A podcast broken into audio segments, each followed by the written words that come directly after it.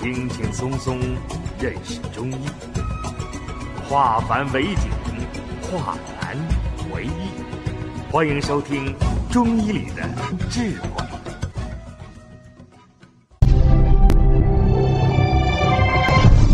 下面我们开始讲课。呃，前面我们讲了阴阳学说和五行学说。阴阳呢，它是一种对事物的认识观点啊。他认为有阴就有阳，事物在阴阳对立、互相制约的这么个规律下进行运行。而五行呢，是我们的一种物质观。他认为，在自然界有木、火、土、金、水这五种物质。构成了自然界，这五种物质的互相生与化与制约，形成了自然界的种种规律。今天我们在阴阳跟五行的基础上，讲一下藏象学说。小儿推拿，它以阴阳五行作为它的一个基础。以藏象作为我们诊断孩子病情和病情发展的一个依据。那么，什么是藏象学说呢？藏象学说其中的脏，就是我们说的五脏：心、肝、脾、肺、肾。这五脏表现出来的种种的现象。就成为相，所以脏表现出来的相，相代表了脏的种种的外在形式，而相的本质则在于脏，所以我们透过相来分析脏。比如说小孩子眼屎多。这就是个象。小孩眼屎多，这个象表现在什么地方？古人在长期总结探索的基础上，认识到，一个孩子眼屎多，那一定是肝脏有火，肝火旺。所以眼屎就是象，肝脏就是脏。我们经常还看到说。这个人头发早早就白了，少白头，那少白头就是相，那其脏是什么？其脏就是肾。舌尖红，有口舌生疮，这就是相。那这种相的脏就是什么？就是心脏。咳嗽，流鼻涕，皮肤上出来了好多。顽疾、斑疹、牛皮癣，这些都是象。那其脏是什么？其脏就在于肺。小孩尿床，大人水肿，等等，这种现象表现出来的脏是什么？就是肾脏。所以脏有五个，而相。却有千千万万，而千千万万个相，归根结底还是要归在五脏上。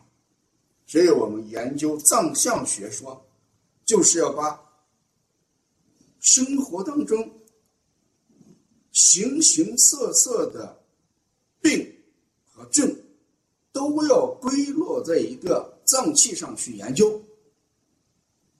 我们给大家讲小儿推拿的时候，人的手的五个指头都代表的五经。我们说食指，它的正面代表的是肝经，肝经表现出来的相有无数个，这无数个与肝有关的相出现了问题，我们都通过平肝来解决。我们说中指。指面代表的是心，心经。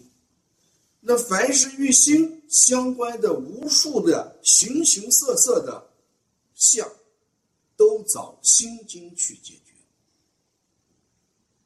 我们的无名指的正面为肺经，同样，凡与肺有关系的所有表现，我们都去推它，要么是清肺，要么呢它补肺。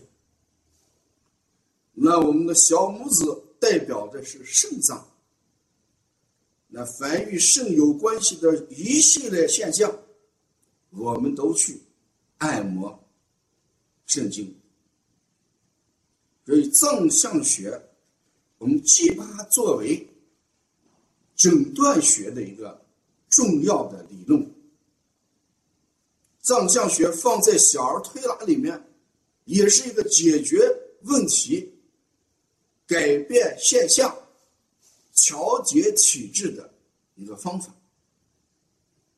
接下来，我就分别对每一个脏所表现出来的象做一剖析。我们先看一下肝脏。肝脏，我们古人在总结了人的五脏这个种种的表现和特质的情况下。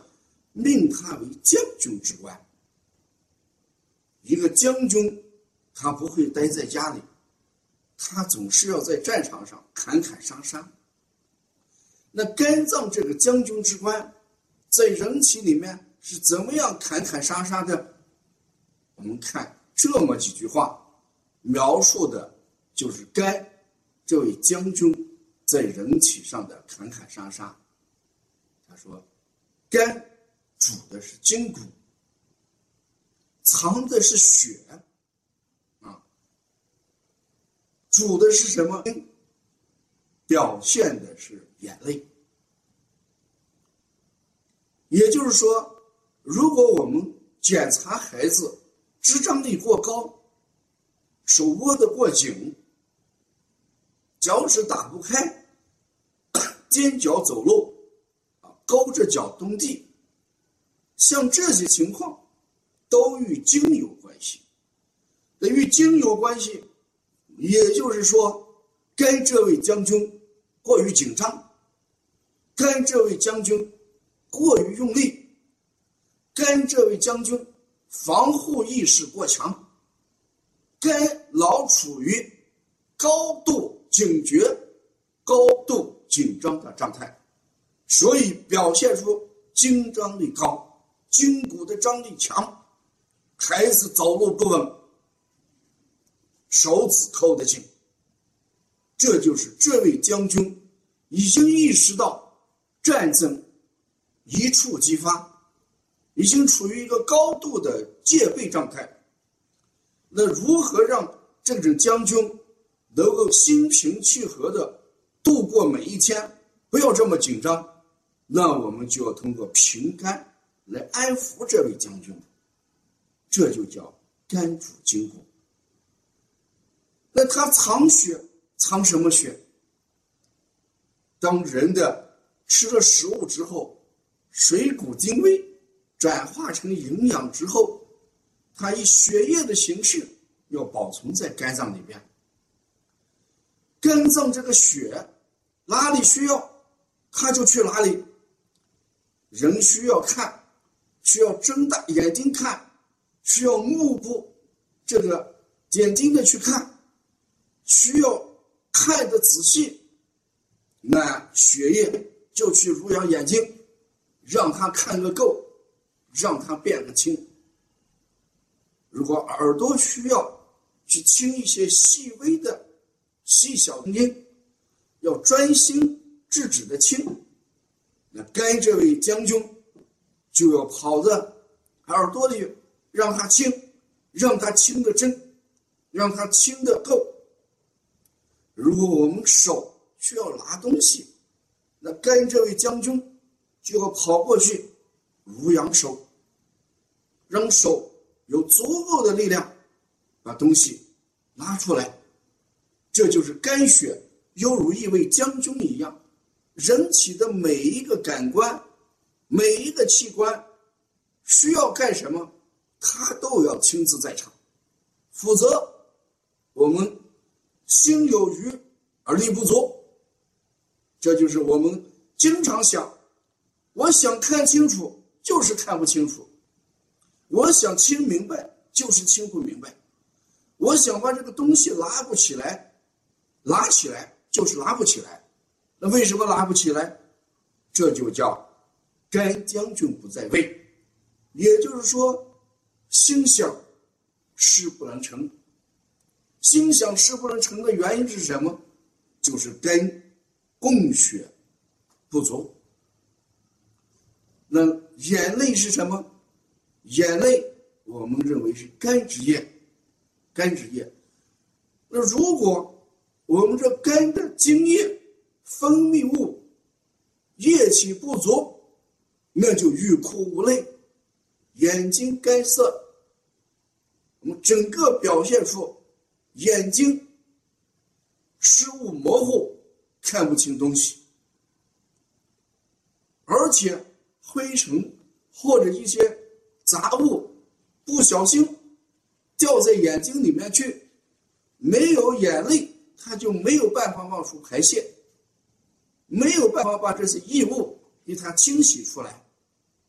这都是肝所表现的，所起的一些最重要的作用，这叫将军之官。人体没有这个将军，所有的器官将会失去它应有的功能，因为肝不藏血，或者肝藏血不足，